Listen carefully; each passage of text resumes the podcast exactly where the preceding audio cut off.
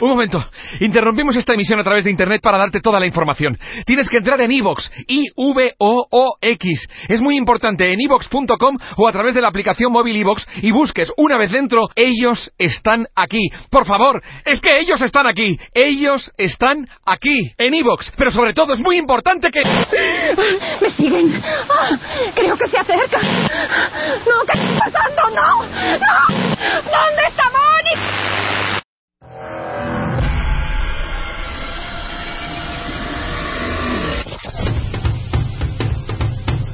Ladies and gentlemen, boys and girls,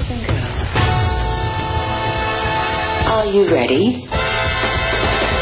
The time has come. Muy buenos días, cuentavientes. Ya, primero de septiembre, oficial. Hoy tenemos lo mejor de. ¿Se acuerdan aquella vez que estuvo con nosotros Jacobo Dayan, que hablamos todo sobre la Segunda Guerra Mundial? No saben todo lo que van a aprender sobre el Holocausto, sobre Hitler, sobre la persecución de judíos, pero gitanos, pero discapacitados y homosexuales. No saben qué interesante. También clases de música con Mario Lavista tenemos el día de hoy. Y luego las mujeres del Islam. Vamos a tener a la doctora Mariam Sada, nacida en París, eh, musulmana de nacimiento, que vive en México. Montserrat Pimentel, que es musulmana desde el 2006. Alina García, eh, que es especialista en perspectiva de género y violencia de familia. Musulmana conversa desde hace siete años. Y vamos a hablar de las mujeres musulmanas, o sea, o las mujeres en el Islam, para que entendamos qué tanto impacta el ser mujer en el mundo del Islam. Lo mejor de Marta de Baile.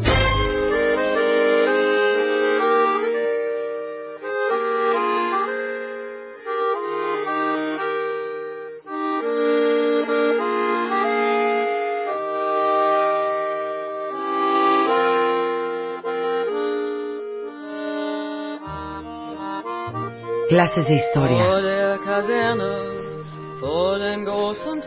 Con Jacobo Dayan. steht eine Laterne und steht sie noch davor. Dort wollen wir uns wiedersehen, bei der Laterne wollen wir stehen, wie einst Lili Marlene. Dirán, ¿por qué está Lili Marlene de fondo? Si son clases de historia y es Jacobo Dayan. Un primero de septiembre de 1939 se desata la Segunda Guerra Mundial.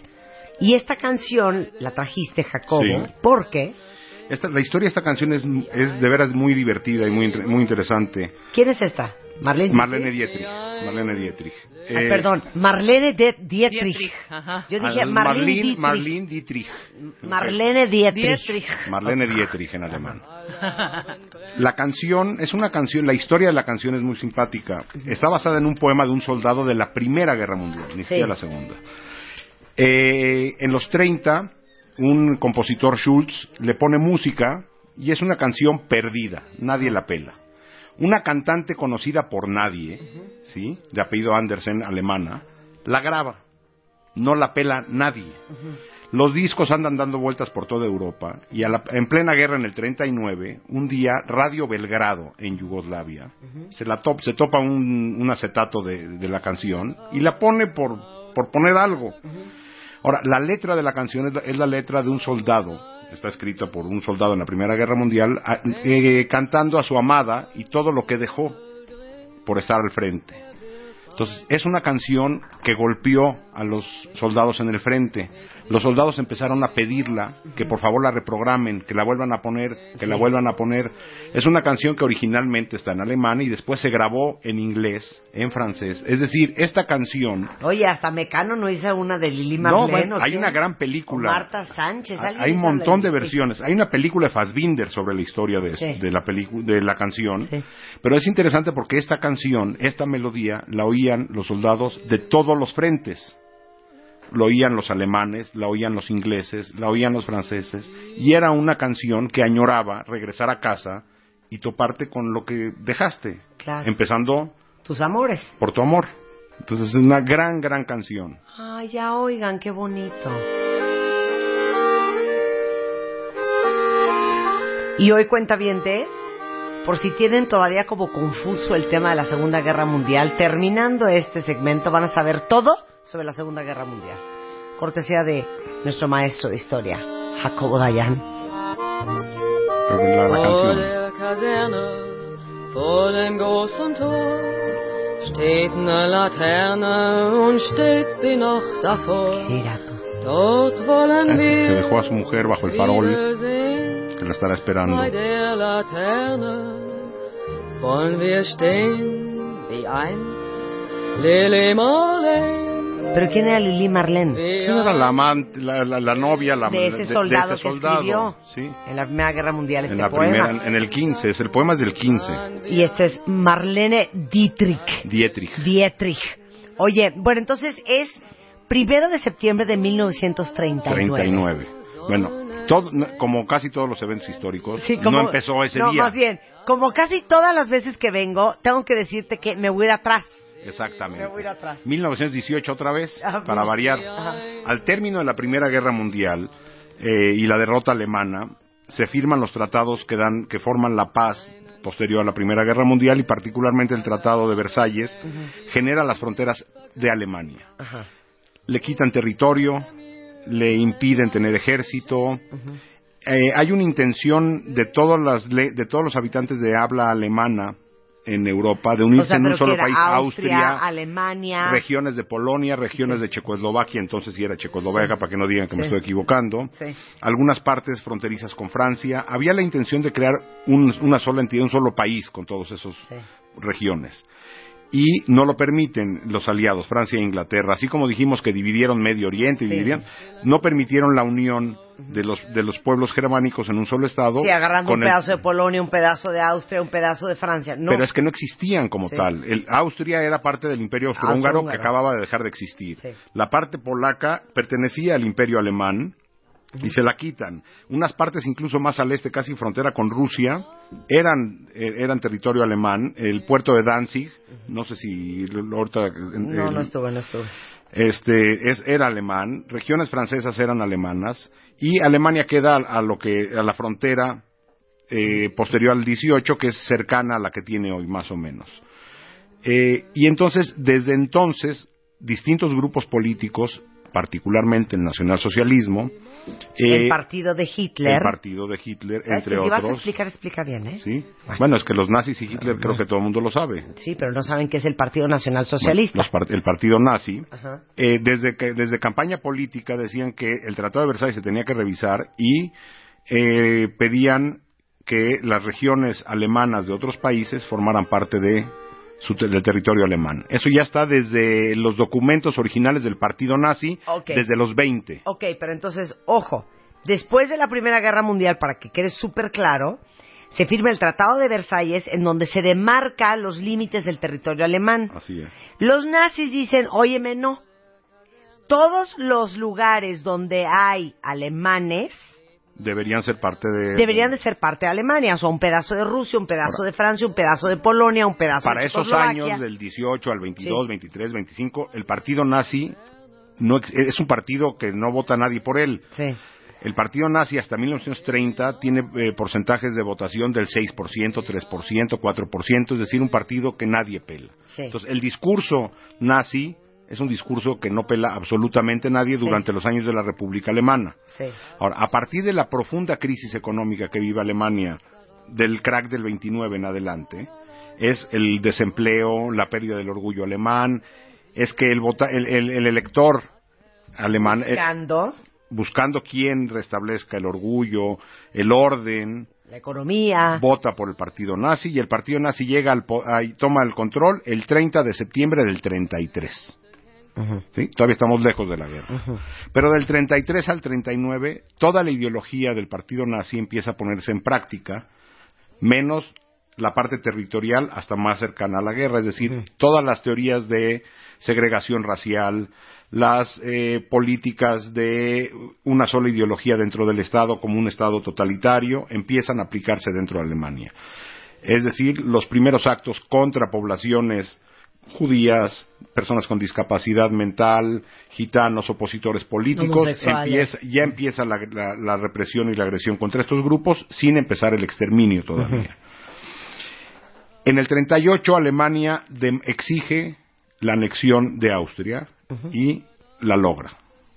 Marzo del 38, Alemania, después Dice, de un- Austria es mío. y los Igual austríacos que Rusia con Crimea, esto es mío. esto es mío y los austríacos lo apoyan y el único país que condena esa anexión, entonces no había la ONU, era la Liga de las Naciones, así como la de Superman, ¿sí? la Liga de, de la Justicia, es- aquí era la Liga de las Naciones, nadie condena este hecho más que México. Ahí hay una de México a, a nuestro favor, que Sí. en el 38 pusimos ca- buena cara. México la condena, meses después se anexa, eh, Alemania exige a Francia e Inglaterra que le permitan anexarse pedazos de Checoslovaquia, donde viven alemanes, como parte de Alemania. Y Francia e Inglaterra, sin ser territorio de ellos, le autorizan, tratando de evitar un conflicto armado, la cesión de este territorio eh, De frontera Checoslovaquia. de Checoslovaquia con Alemania. ¿Quién condena en la Liga de las Naciones? México y este conjunto con la Unión Soviética. Son los únicos dos que lo condenan. Y Hitler continuaba diciendo, territorio polaco es, ah, parte del territorio polaco es alemán. Eh, meses antes del inicio de la guerra, Alemania y la Unión Soviética firman un pacto de no agresión, pacto de, de paz, y por abajo de la mesa ese tratado lo que traía es la división, se acuerda, acuerdan entre los dos la división de Polonia. Es decir, tarde o temprano vamos a entrar a Polonia, una parte te la quedas tú, una parte me la quedo yo. Y el 1 de septiembre, argumentando que de territorio polaco atacaron a territorio alemán, Alemania invade Polonia. El mismo día se comen un pedazo de Polonia y los rusos se comen, los soviéticos se comen el otro pedazo. Esa parte de la historia por lo regular no la dice. Como que los alemanes invaden Polonia y ya. Los soviéticos invaden el otro cacho. Y ahí sí ya Francia e Inglaterra dicen no podemos tolerarlo. Ya. Esto no lo podemos aceptar. Ahora sí ya te pasas. Ya te pasaste la- de la raya y se declara la guerra. Es decir, la invasión es el 1 de septiembre O sea, entonces todo esto fue desatado por la invasión de Alemania a Polonia. a Polonia, el 1 de septiembre. Y la declaración de guerra Sí. es el 3 de septiembre, donde ya entran las otras potencias, Francia e Inglaterra. Nada más. Ahora, una pregunta. ¿Por qué Francia e Inglaterra le declararon la guerra y todo el, el, el- el spotlight está en Alemania cuando Rusia fue igual de culpable y él agarró otro pedazo de Polonia? Sí, pero es- estando Stalin en Rusia, difícilmente iban a poder eh, decirle algo los británicos y los franceses. El problema era con Alemania, que estaba violando los tratados que estaban firmados desde la Primera Guerra Mundial y ya había empezado una anexión de territorios demasiado preocupante para los eh, franceses y los ingleses. Es decir, en este momento no entra la guerra a Estados Unidos todavía, ni los, ni los soviéticos han entrado a la guerra, y los chinos y los japoneses ya para entonces tienen ocho años en guerra. Sí, Es decir, cuando decimos guerra mundial es cuando Occidente entra en guerra. claro. Si los asiáticos entran en guerra, eso no es guerra mundial. Sí. Porque el- la guerra mundial, eh, para los japoneses y los chinos, su guerra empezó en el 31 con la invasión japonesa a China. O sea, ya traen ocho años dándose con tubo. Los Pero eso nadie lo peló. Eso nadie lo Entonces, peló. el 3 de septiembre se declara la guerra, esto es 1938. 39. 39. 39. La, la anexión de Austria es 38 y en el 39 empiezan las, la- la- las anexiones. Y a partir de ahí empieza una estrategia militar alemana que se conoce como Blitzkrieg en alemán, es decir, guerra relámpago. Ataques muy rápidos y de, eh, estamos en la guerra de septiembre del 39. Medio año después, un poco más, para junio del 40, Alemania ya tomó Holanda, Bélgica, Luxemburgo y Francia. Qué fuerte. Es decir, en junio del 40... Pero espérame, Checoslovaquia. Sí, Checoslovaquia se la anexa Sí. desde antes. Entonces ya va, Alemania ya tiene Austria, parte de Polonia, Checoslovaquia, y ya para un año después ya tiene, o sea, aparte vean la distancia, Invade, Holanda invade el norte también, Noruega, Dinamarca, Holanda, Bélgica y Luxemburgo. y, y media Francia. Sí. Y con Francia pacta, un pacto balín, donde dividen Francia en dos. El norte de Francia está ocupado por los alemanes y el, el sur de Francia, en teoría, con un gobierno independiente que no es nada independiente, que está com- colaborando con los nazis. Ahora, eh, los aliados, ¿quiénes son hasta este momento? Siguen siendo nada más Francia e Inglaterra. Los demás países están tomados. Sí. ¿sí? Y empiezan los bombardeos contra Inglaterra, esas escenas brutales que vemos del bombardeo sobre Londres, en Bristol quedó hecho pedazos, bueno, eh, lo- los bombardeos también sobre territorio holandés son muy fuertes, y en ese momento la guerra está a punto de terminarse. Es decir, si Inglaterra pierde, hay una frase que representa muy bien esto que dice, si Inglaterra no ganó la guerra, de menos por Inglaterra no se perdió la guerra, porque resiste los bombardeos. Hay un momento en que a Churchill lo presionan al interior de Inglaterra que se rinda. Y viene la famosa frase de Churchill que dice, yo lo que puedo ofrecer es sangre, sudor y lágrimas. Es lo que yo puedo ofrecer al pueblo, hay que resistir. Y la Real Fuerza Británica resiste los bombardeos alemanes. Churchill era muy famoso por sus frases ocurrentes, Sí. como esta una, esta otra es nunca nadie le debió tanto a tan pocos, haciendo referencia a la fuerza, a la Real Fuerza Aérea Británica, donde tanta gente le debió tantas cosas a tan pocas personas. Sí. Entonces, en el 40 la guerra no se pierde por los británicos. Y eh, a partir de ahí empieza un- una guerra, nada más tenemos el frente occidental, es decir, Alemania está enfrentada nada más hacia occidente, es decir, hacia el oeste, hacia Francia, de este lado, hacia Inglaterra, y empieza el avance hacia los países de, de Europa del Sur, es decir, a Yugoslavia, Grecia, toda esa zona empiezan los enfrentamientos y la guerra en el norte de África. Ok, ¿cuándo entra Italia? ¿Cuándo entra Estados Italia Unidos? entra luego, luego. Italia entra, eh, o sea, la Unión Alemania, Inglaterra, Italia y Francia, y perdón, Alemania, Italia y Japón, se hace a finales del 40. En septiembre del 40 se hace este, lo que conocíamos en la escuela como el eje Berlín-Roma-Tokio, la unión de Italia, Japón y Alemania. Estados Unidos no está en la guerra. México no está en la guerra, la Unión Soviética no está en la guerra. ¿sí? Entramos al 41, empiezan lo- los avances alemanes hacia el sur de Europa, continúa el enfrentamiento en Inglaterra y eh, viene el- el- uno de los eventos que gira la guerra. Hitler toma la decisión de invadir, romper su pacto de no agresión con la Unión Soviética y en junio del 41 invade la Unión Soviética. Y ahí empieza la guerra, la parte más brutal de la guerra ocurre de ese lado. Pero espérense, ahora vamos a hacer la suma. En dos años, Hitler se anexó Checoslovaquia, Polonia, Dinamarca, Noruega, Holanda, Bélgica, Luxemburgo, Francia. Yugoslavia, Grecia, parte de Francia. Y, ahora va por la Unión Soviética. otros países Sí. no están anexados porque son aliados. Sí. Por ejemplo, Italia, Sí.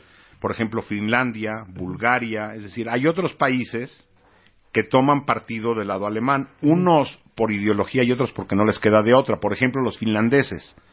Los finlandeses, si no hacen alianza con los alemanes, los rusos los acaban. Entonces tienen un enemigo en común y Finlandia necesita a alguien que lo proteja. Entonces Finlandia hace, eh, está del lado alemán, no por un asunto ideológico, sino por un asunto de protección. Sí. Ahora, en paralelo a todo esto que estamos diciendo, empieza a ocurrir el genocidio.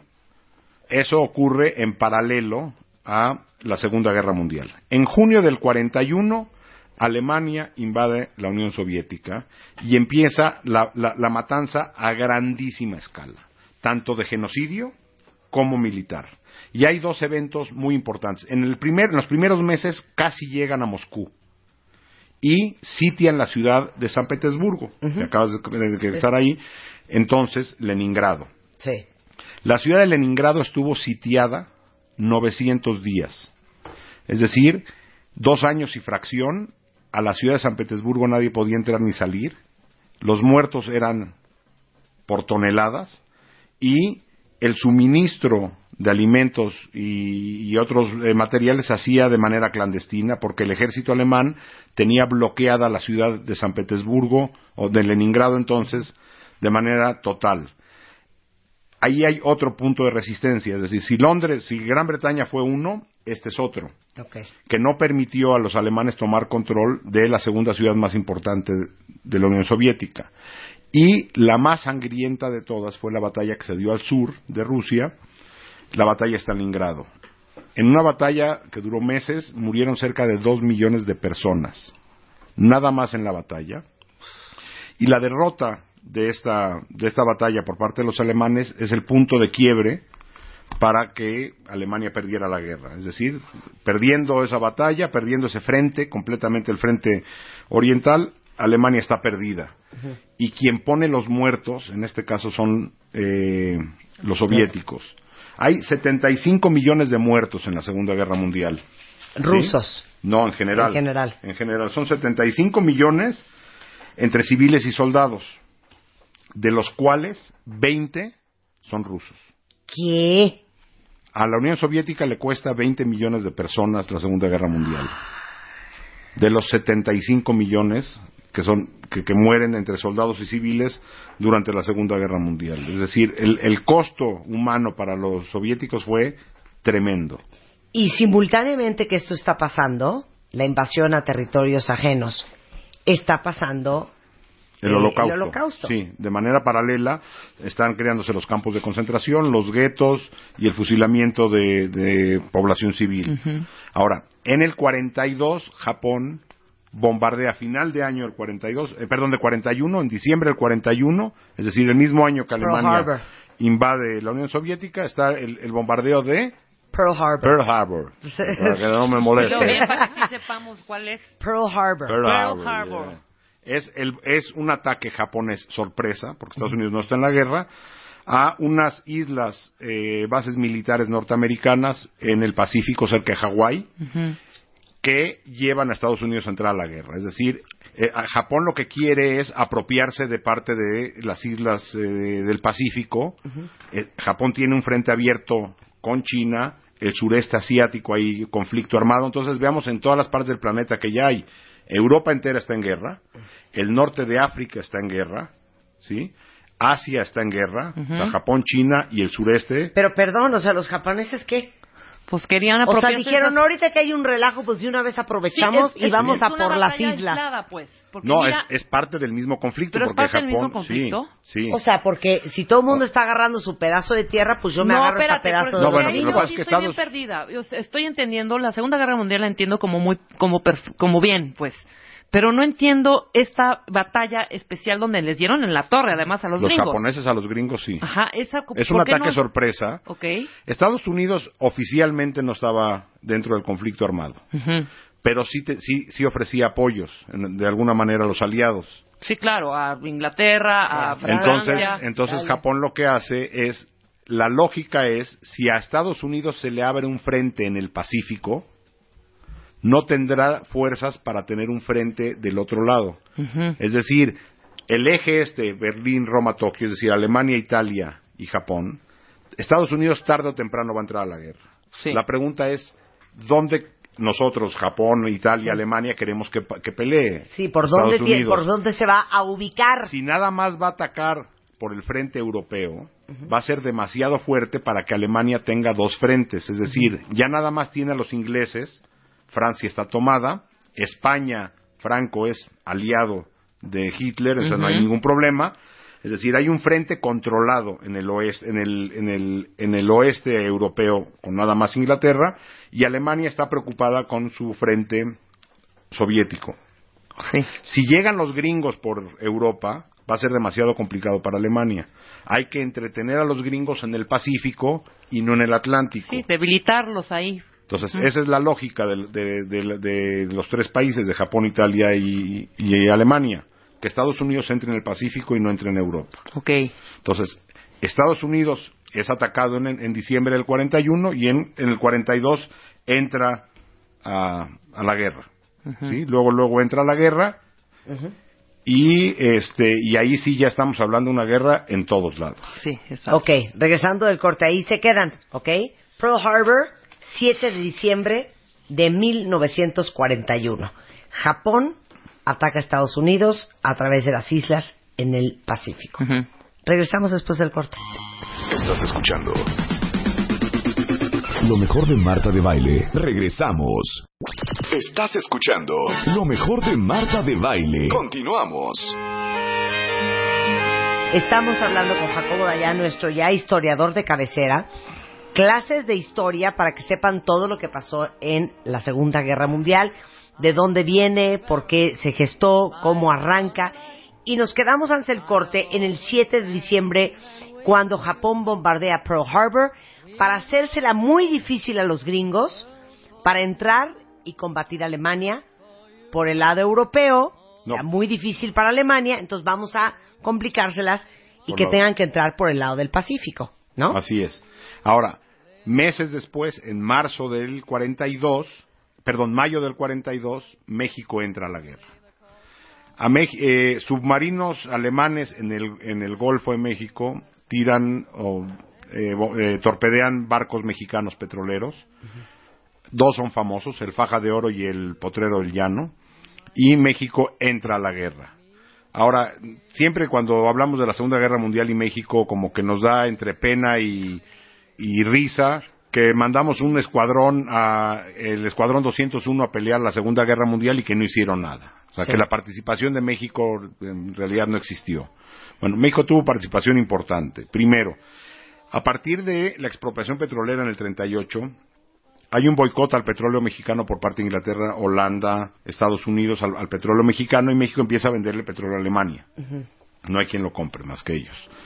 Entonces, a partir de, de- de que México firma la entrada a la guerra y un tiempo antes, eh, empieza a venderle ya, deja de suministrar petróleo a Alemania y empieza a suministrar a los aliados.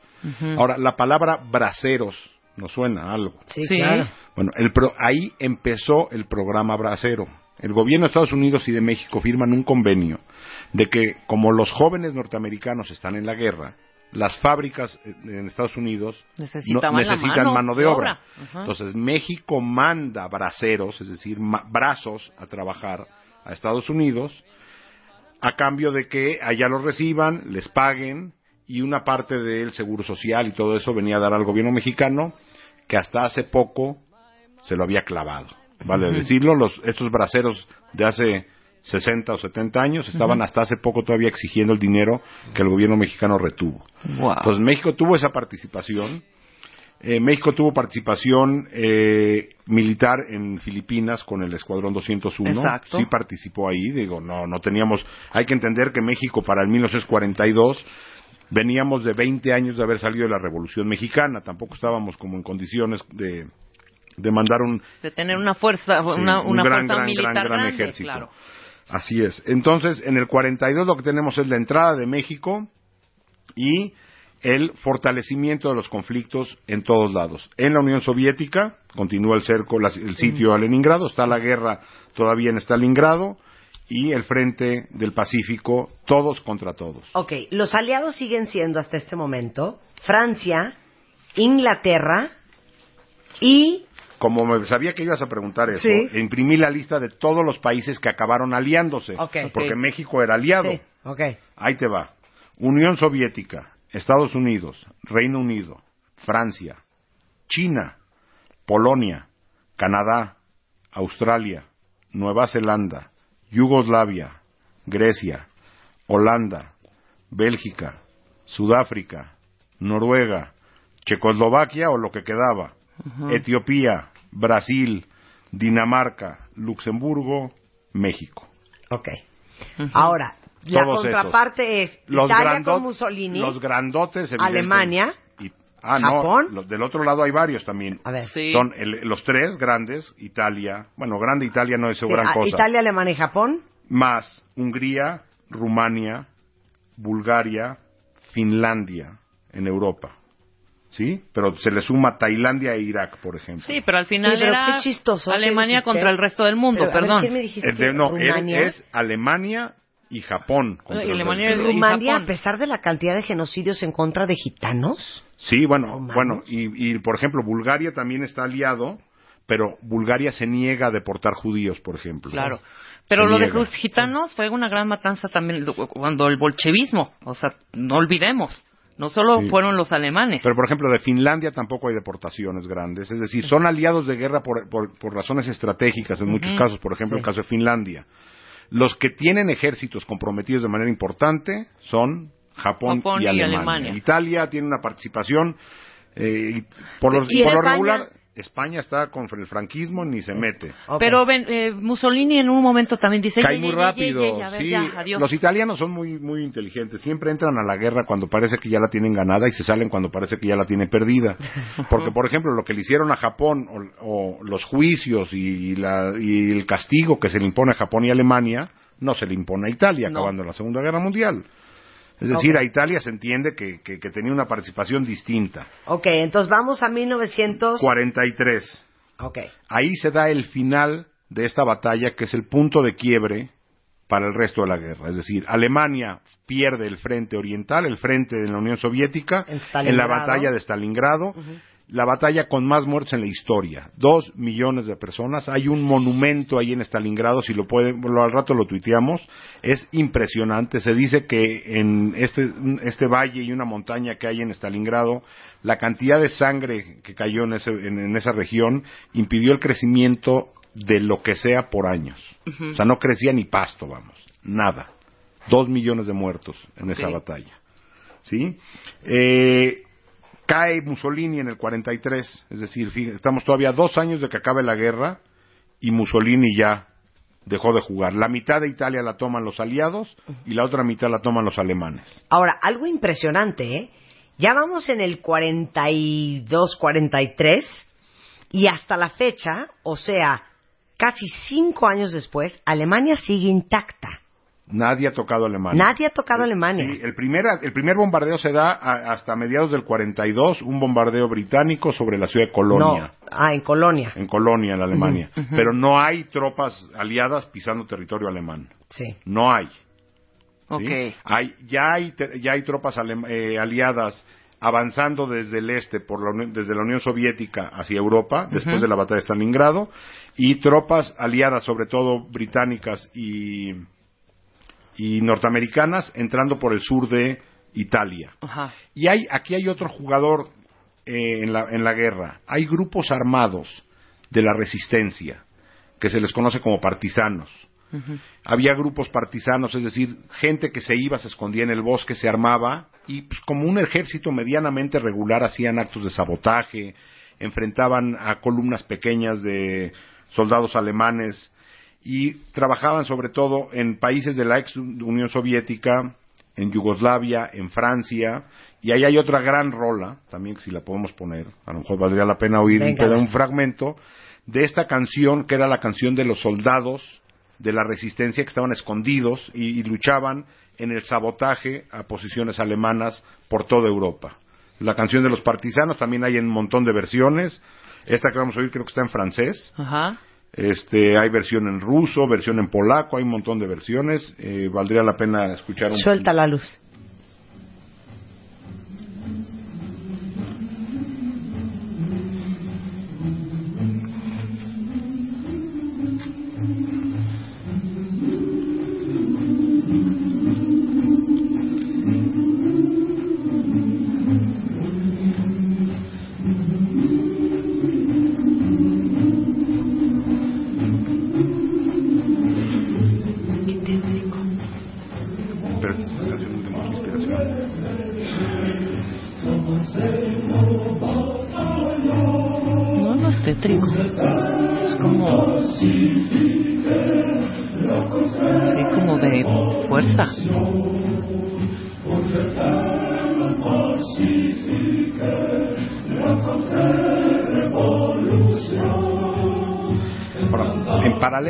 Bueno, se da, en entramos al 44 y a principios de años eh, los rusos, los soviéticos ro- logran romper el cerco de Stalingrado, de Leningrado, de San Petersburgo. Y alrededor de ese Después de 900 días. 900 días, Aparte, es muy impresionante, pero cuando uno va a San Petersburgo y ves las fotografías de cómo quedaron todos los palacios post Segunda Guerra Mundial y el sitio de Leningrado. tuvieron que vaciar el Hermitage. No, no, no, no, no. todo el es que, Hermitage. les digo una cosa, eso le rinde el sombrero al gobierno ruso de cómo reconstruyeron todo. Porque incendiaron todos los palacios, o sea, Todo. todo estaba destruido. Y ves ahora el cómo están ahora. el gran que no personaje, pasó nada. el gran personaje cultural de la Unión Soviética en esos años, hoy sería un cantante pop o un Sí. centro delantero de la selección, Entonces era un compositor de música clásica, Dmitri Shostakovich. Shostakovich. A Shostakovich, que de hecho él nace en, en San Petersburgo, lo llevan a, a Leningrado a tomar fotografías para inspirar a la gente. Es decir, nuestro máximo ícono cultural y artístico también está luchando acá. Y hay una pieza, que es una pieza muy larga, que representa toda esta lucha. Shostakovich compone su séptima sinfonía, que se llama Sinfonía Leningrado, en, en honor a la ciudad de Leningrado que resiste, eh, como, una, como un, eh, un- un- una ofrenda de inspiración al pueblo ruso que está, al pueblo soviético que está resistiendo Claro. el, el- el ataque alemán. Era tan importante para el mundo saber que los soviéticos están resistiendo que la pieza eh, sinfónica, las partituras, se microfilman, se sacan de Rusia, de la Unión Soviética, vía Irán, Egipto, es decir, dándole la vuelta al conflicto, y llevan las partituras en microfilm hasta los Estados Unidos para estrenar la pieza. Qué increíble. Entonces se estrena primero en Rusia y después en los Estados Unidos, como diciendo, nuestros hermanos de lucha están resistiendo y aquí el gran compositor Dmitri Shostakovich hizo esta pieza desde la ciudad sitiada. Es, es Wow. como una pieza muy representativa. Termina el sitio de Leningrado y empieza ya Este el avance 44. 44. Y viene el- la otra fecha que es muy conocida, el día D, 6 de junio del 44. Por primera vez, británicos y norteamericanos ponen un pie en Francia, el desembarco en Normandía, y se abre ya eh, de manera preocupante para los alemanes un doble frente. Los soviéticos vienen avanzando por el este, por el sur vienen avanzando británicos y norteamericanos desde Italia y ahora desde Francia también. Por eso es el día, the D-Day, el Sí, claro. desembarco de los de aliados Normandía, en que es el Normandía. movimiento armado más grande de la historia Exacto. de la humanidad. ¿Sí? Cientos de miles de, de soldados y fotógrafos, cineastas fueron llevados a esta playa francesa eh, para iniciar el frente occidental alemán. Eh, y entramos al 45, donde ya para entonces, eh, para el 44 está el intento de asesinato de Hitler, esa de, de la película La Operación Valkyria, que intentan ponerle una bomba y se salva. Es decir, ya el ejército alemán sabía que estaban perdidos y como Hitler no se echaba para atrás, deci- habían decidido matarlo. Exacto. No por una cu- cuestión ética de que sabían que estaba haciendo mal, o- no. Simplemente porque de ya estamos continuar, perdidos, de, de continuar va, va a acabar destruida Alemania, ¿eh? Exacto. como acabó, destruida. Entonces entramos a 45, eh, en abril del 45 los soviéticos sitian Berlín, el 30 de abril Hitler se suicida Ujú. Y al día siguiente los soviéticos toman Berlín. Alemania se rinde entre el 7 y el 9 de mayo del 45 y termina la guerra en Europa. Es decir, Hasta ahí. en Europa. Pero traemos el pendiente de Japón. Japón, Sí, traemos. que en la Japón se echó un numerito con el Pearl Harbor. Sí, Japón sigue en la jugada. Entonces, pero para terminar esto, entre el 7 y el 9 de mayo de 1945, Alemania firma la rendición. siete años después, ¿sabes lo que son siete años? No, seis, seis, seis. Seis, siete años. Seis. Siete. Del 39 al 45, seis. Es que estoy contando desde el 38. Ajá.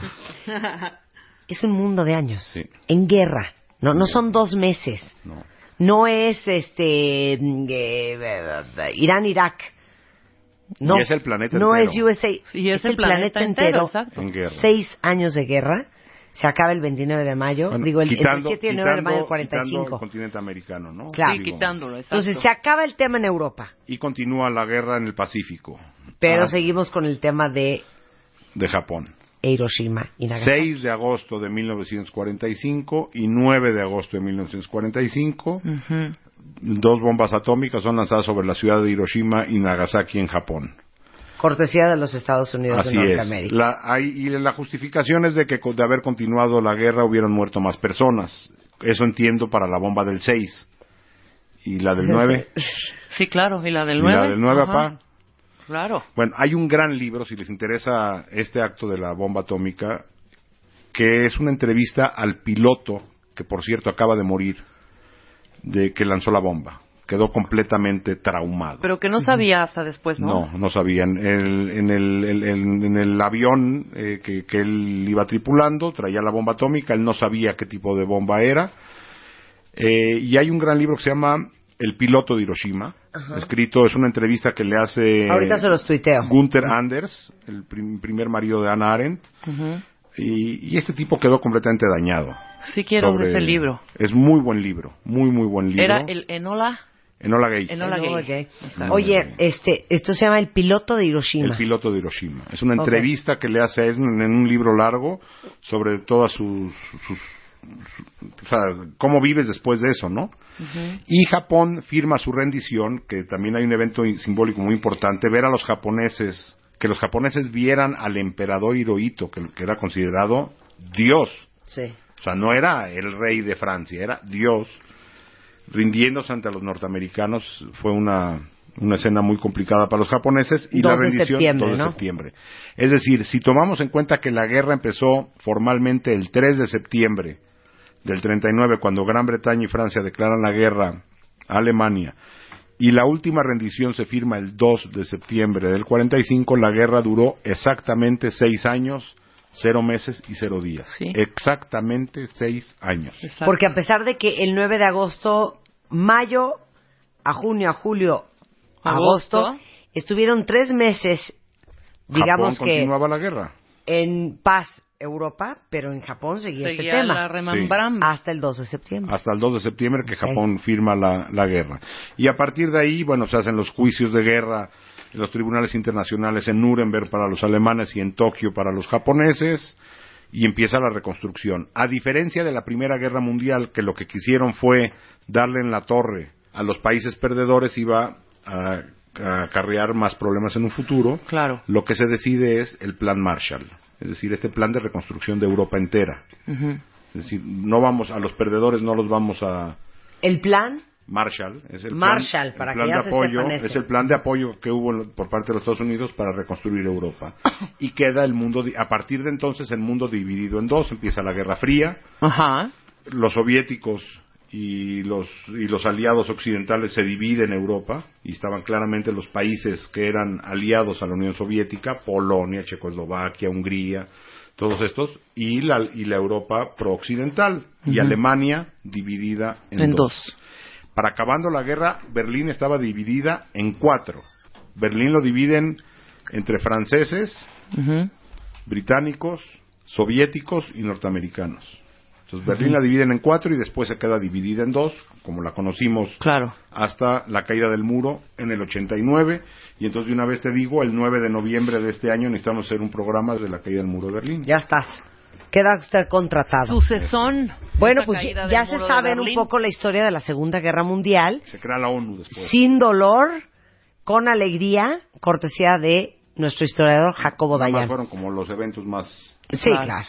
importantes. ¿Pero por qué dices sin ¿no? dolor? Sin dolor, porque lo hace muy entretenido. Ah, claro. Oye, va- hacemos eso el muro de Berlín en noviembre. 9 de Me noviembre. parece muy porque bien. aparte 9 de noviembre regresa de manera extraña en la historia alemana, vamos a decir un, un como un para abrir. Un Un muafac. previo, un previo. un muafac. El 9 de noviembre del, del 18 el emperador Guillermo II alemán se rinde y termina la Primera Guerra Mundial. El 9 de noviembre del, 20 del 23 hay un intento de golpe de Estado de parte- por parte de Hitler a la República, a la República Alemana.